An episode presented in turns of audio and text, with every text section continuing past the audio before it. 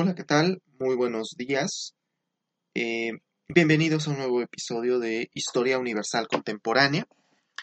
El día de hoy vamos a platicar un poco sobre el 11 de noviembre de 1918 y el Tratado de Versalles.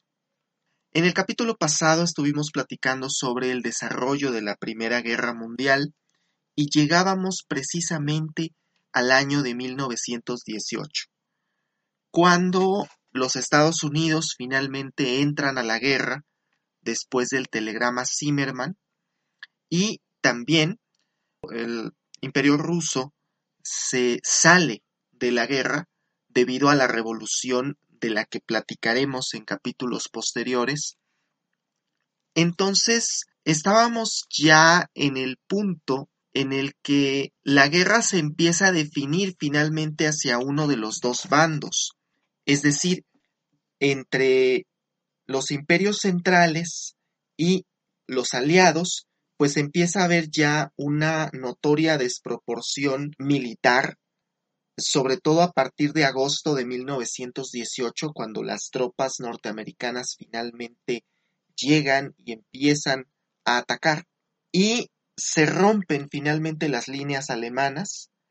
Hay que entender antes de de tratar de hacer el recuento, hay que entender, siguiendo a Margaret Macmillan, que el ejército alemán, a pesar de que más adelante dirían que esto no, no era cierto, sobre todo las afirmaciones de Hindenburg y del propio Hitler, sí había sido derrotado en el frente en 1918 y de manera bastante decisiva. Eh, a partir del 8 de agosto de 1918 se rompen las líneas alemanas y lo que antes de ese momento se definía el frente por metros, ahora se empezaba a replegar en kilómetros. Vamos, el ejército alemán empieza a perder todo el territorio que había ganado durante la guerra, el poco territorio francés que había ganado en 1914 lo empieza a perder de una manera amplia y masiva en el otoño de 1918 y a partir de ahí en el, en el Reichstag van a empezar a surgir voces a favor de la paz, las voces que antes en el Parlamento alemán eh, exigían que se continuara con la guerra y votaban a favor de la guerra, ahora empiezan a pelear por la paz, a decir ya queremos que esto se acabe porque eh, la situación está crítica. Tenemos que entender además que la gran mayoría de los alemanes no vieron como tal la derrota militar, no tuvieron frente a ellos, vamos, la derrota, la derrota militar que sufrieron en el frente, en las líneas del frente, pues estuvo la derrota, pero en el territorio alemán no como ya lo habíamos platicado en, la sesión anterior, la Primera Guerra Mundial, sobre todo en el frente occidental, se definió en gran medida en Francia.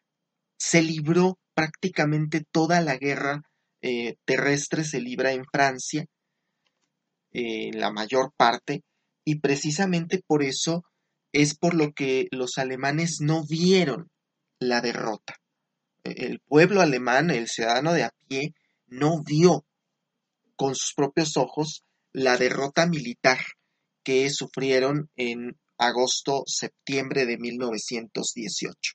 A excepción de la zona de Renania, que sí, sí fue ocupada militarmente, que es la zona eh, de frontera con Francia, a excepción de esa zona, todo el resto del imperio alemán no vio como tal la derrota que sufrieron en el frente.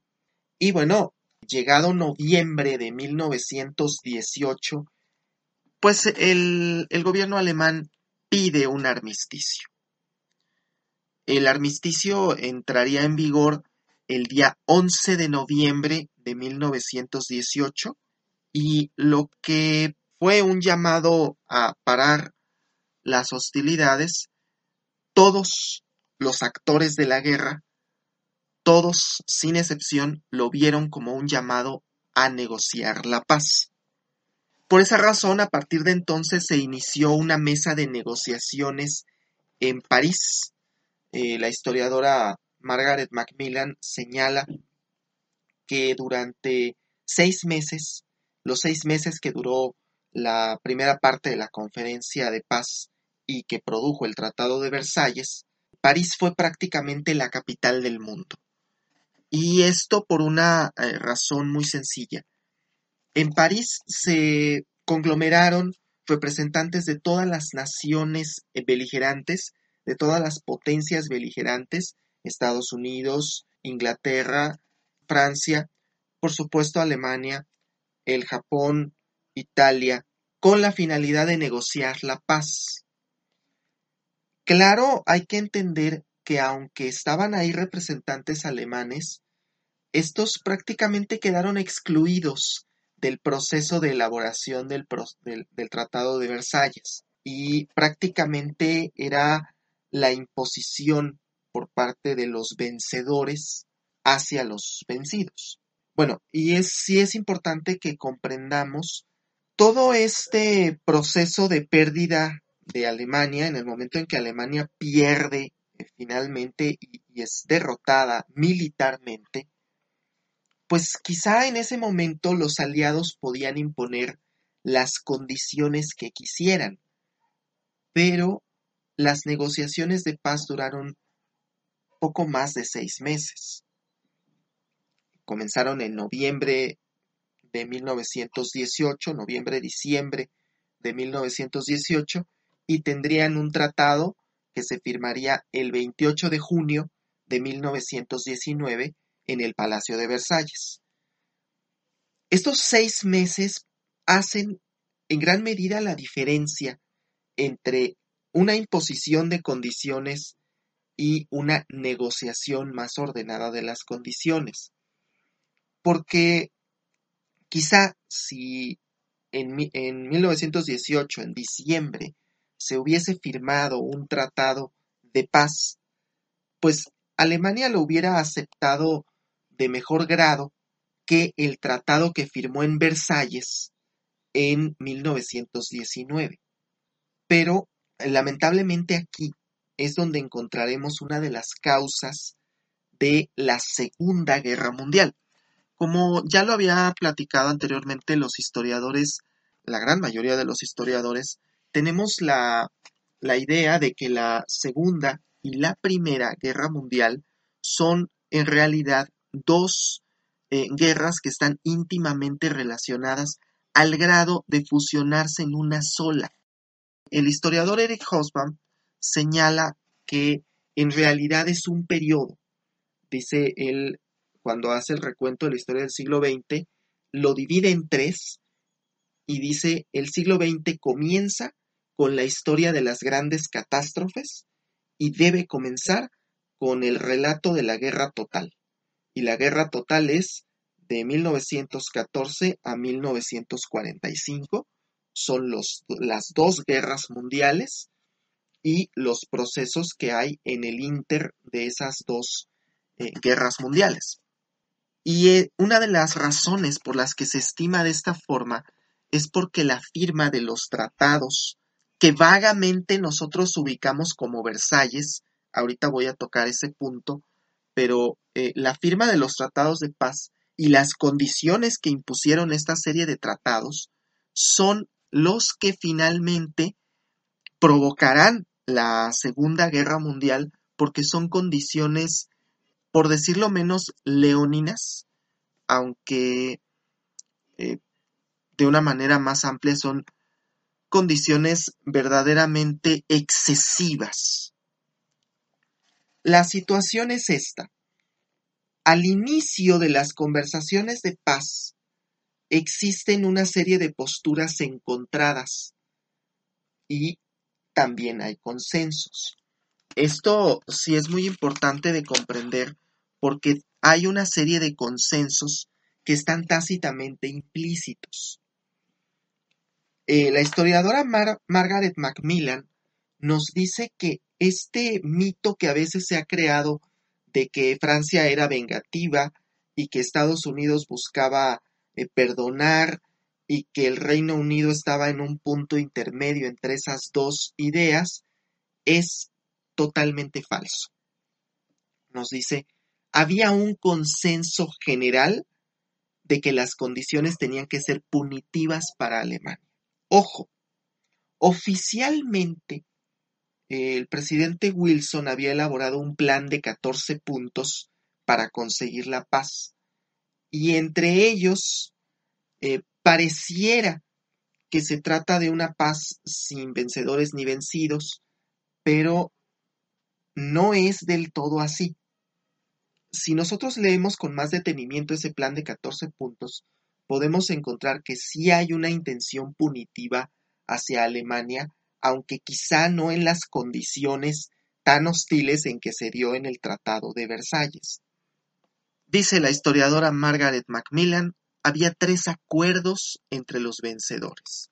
Castigo, pago y prevención. Castigo, pago y prevención. Esas eran las tres ideas que tenían los vencedores, los representantes de los países vencedores, de los imperios vencedores, con respecto a Alemania. ¿Qué hacer con Alemania? Castigo, pago y prevención. Castigo, que es, quede castigada por la guerra que generó. Hasta ese momento, la mayor conflagración bélica de la historia, que solamente sería opacada por la Segunda Guerra Mundial, pago de compensaciones de guerra. Algunos de los imperios exigían compensaciones más fuertes que otros pero todos pedían algún tipo de compensación de guerra. Y prevención, que no vuelva a suceder un conflicto de esta magnitud. Esas son las tres líneas que seguirán las negociaciones del Tratado de Versalles durante los siguientes seis meses. Y serán una serie de negociaciones muy ríspidas, porque prácticamente todos los imperios, como ya lo señalé, Italia, Japón, pretendían algún tipo de eh, reparaciones de guerra, pretendían algún tipo de repartición de colonias. Y bueno, no se les podía dar gusto a todos. Independientemente del hecho de que inmediatamente los alemanes quedaron excluidos de esas negociaciones y prácticamente eran eh, mero adorno en el proceso de negociación porque eh, estaban a la espera de que les presentaran un tratado que pudieran firmar. Y más que nada porque no participaban, no podían participar de las negociaciones todavía secretas que había para lograr la firma del Tratado de Versalles. Cuando hablo aquí del Tratado de Versalles, hablo en realidad de una serie de tratados. Son varios tratados, no solamente es uno. El Tratado de Versalles únicamente fue paz con Alemania, pero hay otros tratados que eh, ponen paz con el imperio, lo que quedaba del imperio austrohúngaro que se desintegró, lo que quedaba del imperio otomano que se desintegró, y el Tratado de Versalles, sin embargo, es el más famoso de esta serie de tratados, porque es el que le impondrá condiciones eh, severas a Alemania. El historiador Eric Hobsbawm señala que son cinco consideraciones principales que tenían los eh, vencedores con la intención de la firma de este tratado. Decía, el derrumbamiento de un gran número de regímenes en Europa al finalizar la guerra, están derrumbados algunos de los imperios y entonces tenemos que reorganizar. La intención de reorganizar, porque se han derrumbado muchos de los regímenes en Europa y tenemos que ver cómo va a quedar ahora el, el banquete de las naciones, por llamarlo de alguna forma.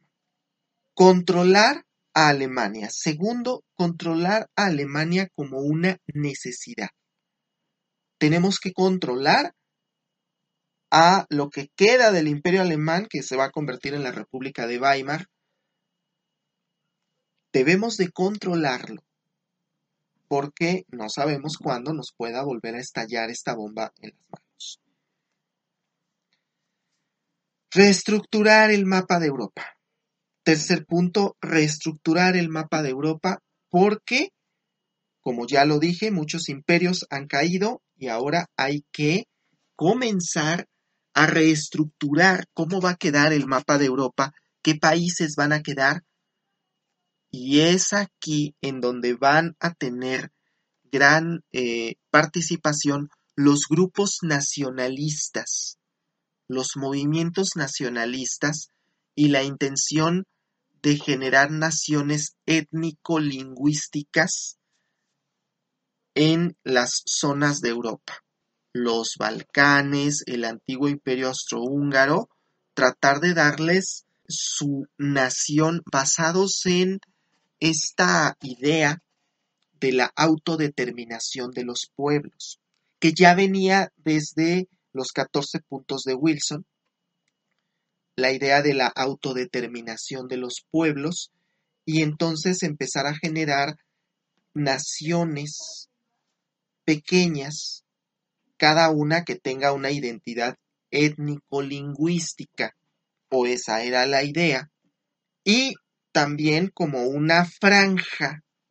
entre lo que queda del imperio ruso, que después se convertirá en la Unión Soviética, y este interés de evitar que el bolchevismo, que ya está haciendo sus frutos en Rusia, posteriormente en la Unión Soviética, evitar que ese bolchevismo entre a el resto de Europa.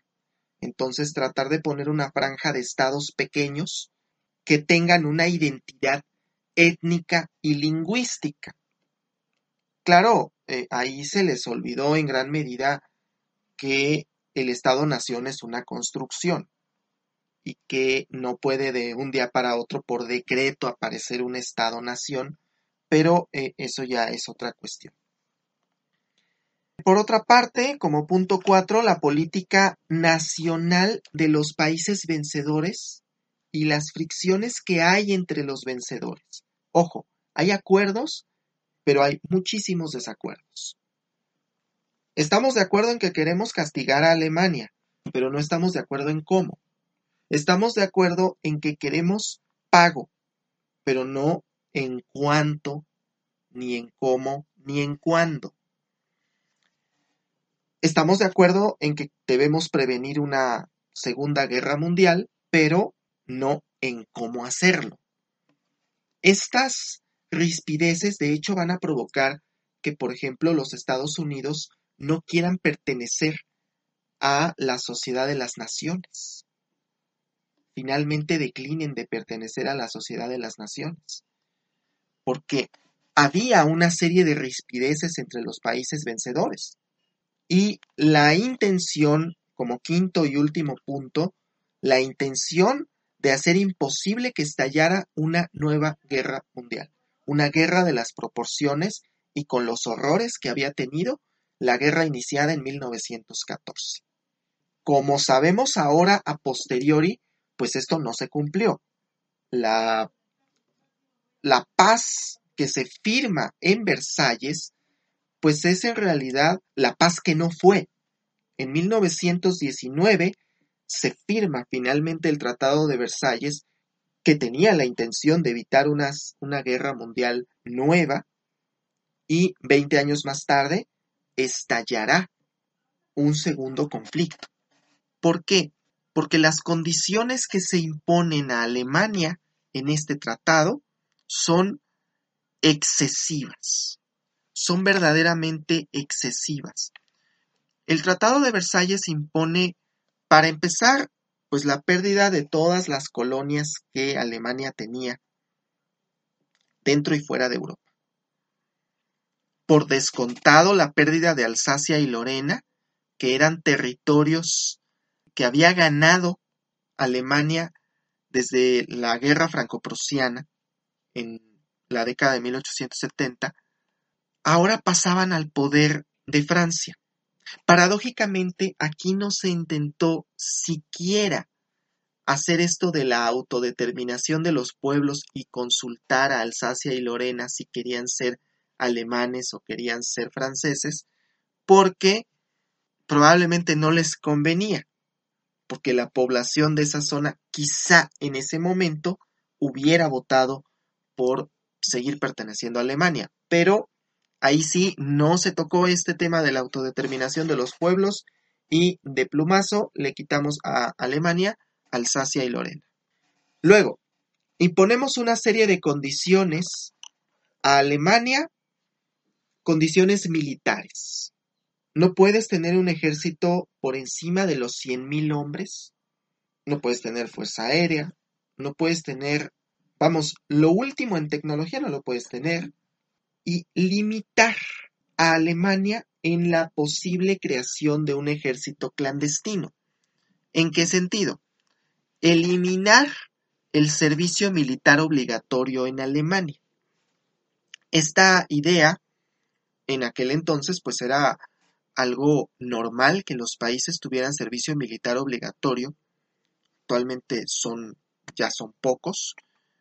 México es uno de ellos, lamentablemente, pero la, la existencia del servicio militar obligatorio presentaba la oportunidad de tener reservas de ciudadanos adiestrados para la guerra y la intención era evitar que los ciudadanos alemanes, el ciudadano de a pie, estuviera entrenado para la guerra y no pudiera en su caso tener un ejército más grande. Tenemos también las condiciones económicas, una compensación de guerra que si uno lee el Tratado de Versalles, pues no la cuantifica. Esta, esta serie de compensaciones de guerra se iban a cuantificar a través de una comisión y esta comisión pues impone al final una compensación astronómica. Alemania tiene que pagar en efectivo o en especie, pero tiene que pagar esas compensaciones y como dato, no terminó de pagar esas compensaciones de guerra sino hasta el año 2010 vamos, comenzó a pagar en 1919 y terminó de pagar en 2010. Ya platicaremos también eh, más adelante cómo fue que esto además se interrumpió durante la Guerra Fría porque había dos Alemanias y bueno, a cuál de las dos le cobro, pero entender que estas compensaciones de guerra tomó un siglo entero pagarlas, prácticamente.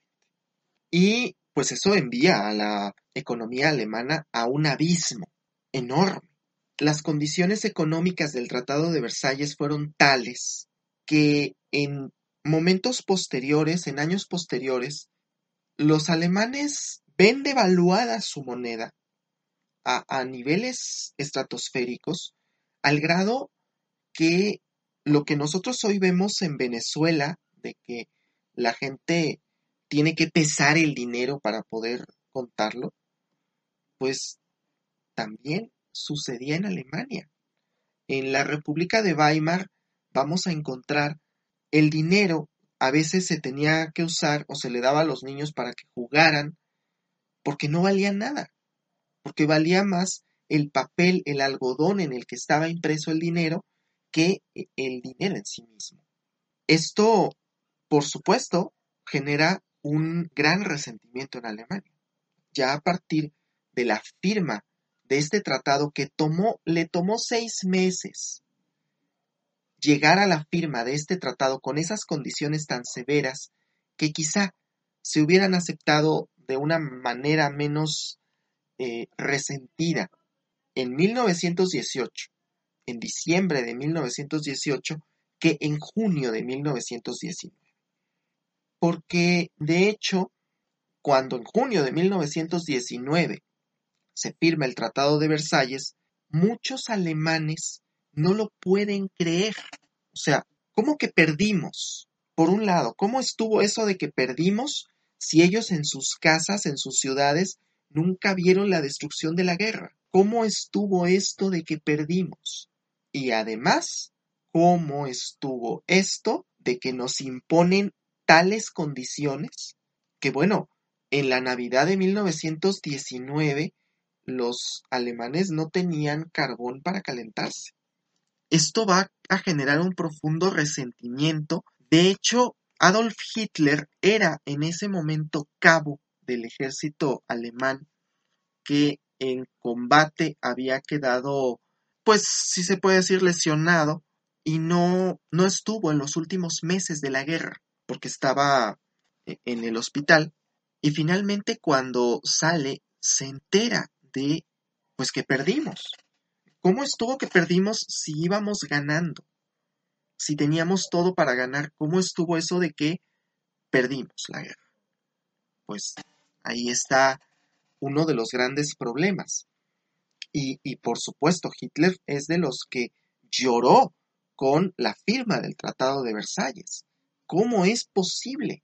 Es importante entender que la firma del Tratado de Versalles en el 28 de junio de 1919 conlleva a Alemania una crisis económica, pero también una crisis moral que va a ser el caldo de cultivo perfecto para que años más tarde los movimientos nacionalistas y nacionalsocialistas tengan auge, tengan importancia y puedan hacerse con el poder en la década de los 30.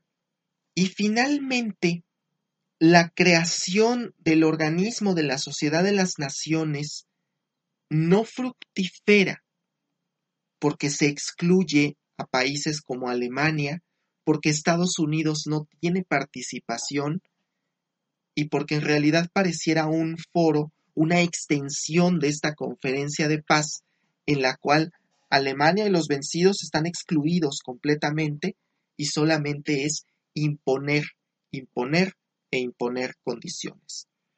Dice Winston Churchill, el sistema creado en el Tratado de Versalles era absurdo. Alemania tenía que pagar puntualmente sus gastos de guerra y además se tenía que endeudar con Francia para poder seguir subsistiendo. Y esto reducía el problema al absurdo cuando no podía Francia prestarle, porque no tenía dinero, le tenía que pedir prestado a los Estados Unidos y Estados Unidos no le prestaba a Francia si eso era para prestarle a Alemania. Entonces, un absurdo total. Al finalizar su texto sobre la Primera Guerra Mundial, Winston Churchill hace una reflexión. Dice, ¿ha sido este el final? ¿Ha sido simplemente un capítulo más de una historia cruel e insensible? ¿Será inmolada a su vez una nueva generación para ajustar cuentas entre galos y teutones? ¿Se desangrarán otra vez y exhalarán su último suspiro nuestros hijos en tierras devastadas? Pareciera premonición lo que está escribiendo Churchill, porque 20 años más tarde, pues otra vez una nueva generación de jóvenes es inmolada en la guerra, en la que fue también la, la guerra más mortífera de la historia y que es la única que logra opacar en sus horrores a la primera. La población civil estaba deseosa de paz, pero hay una cláusula del Tratado de Versalles que no se nos debe de olvidar, e-, ese infame artículo 231, que le, le echa toda la culpa a Alemania. Las naciones aliadas indican y Alemania reconoce ser la única responsable del estallido de la guerra. Hay una crisis moral en Alemania por esto, porque, bueno, nuestro aliado fue el que fue agredido. En Sarajevo fue Austria la agredida. Esa era la impresión. ¿Cómo que nosotros tenemos la culpa de la guerra, de una guerra en la que fuimos agredidos? Y esto va a generar en Europa, sobre todo en Francia y en Inglaterra, una animadversión a los alemanes. Una terrible animadversión hacia Alemania y todo lo que tuviera que ver con Alemania. Y ese era un problema. Porque en un continente en donde normalmente las personas pueden atravesar la frontera sin tantas complicaciones, un alemán en Francia era desprestigiado, era vejado y los aliados no querían viajar a Alemania, ninguno de los, de los que vivían en los países aliados querían viajar a Alemania y la economía alemana se ve en una seria, seria crisis. Es entender esto nos permite en gran medida comprender las causas de la Segunda Guerra Mundial, porque cuando explicamos que el Tratado de Versalles fue una imposición a los países vencidos, todos los tratados análogos a Versalles son una extensión de esto, una imposición de medidas hacia los países eh, vencidos, pues nos deja ver el porqué del resentimiento de estos pueblos que provocará el estallido de la Segunda Guerra Mundial.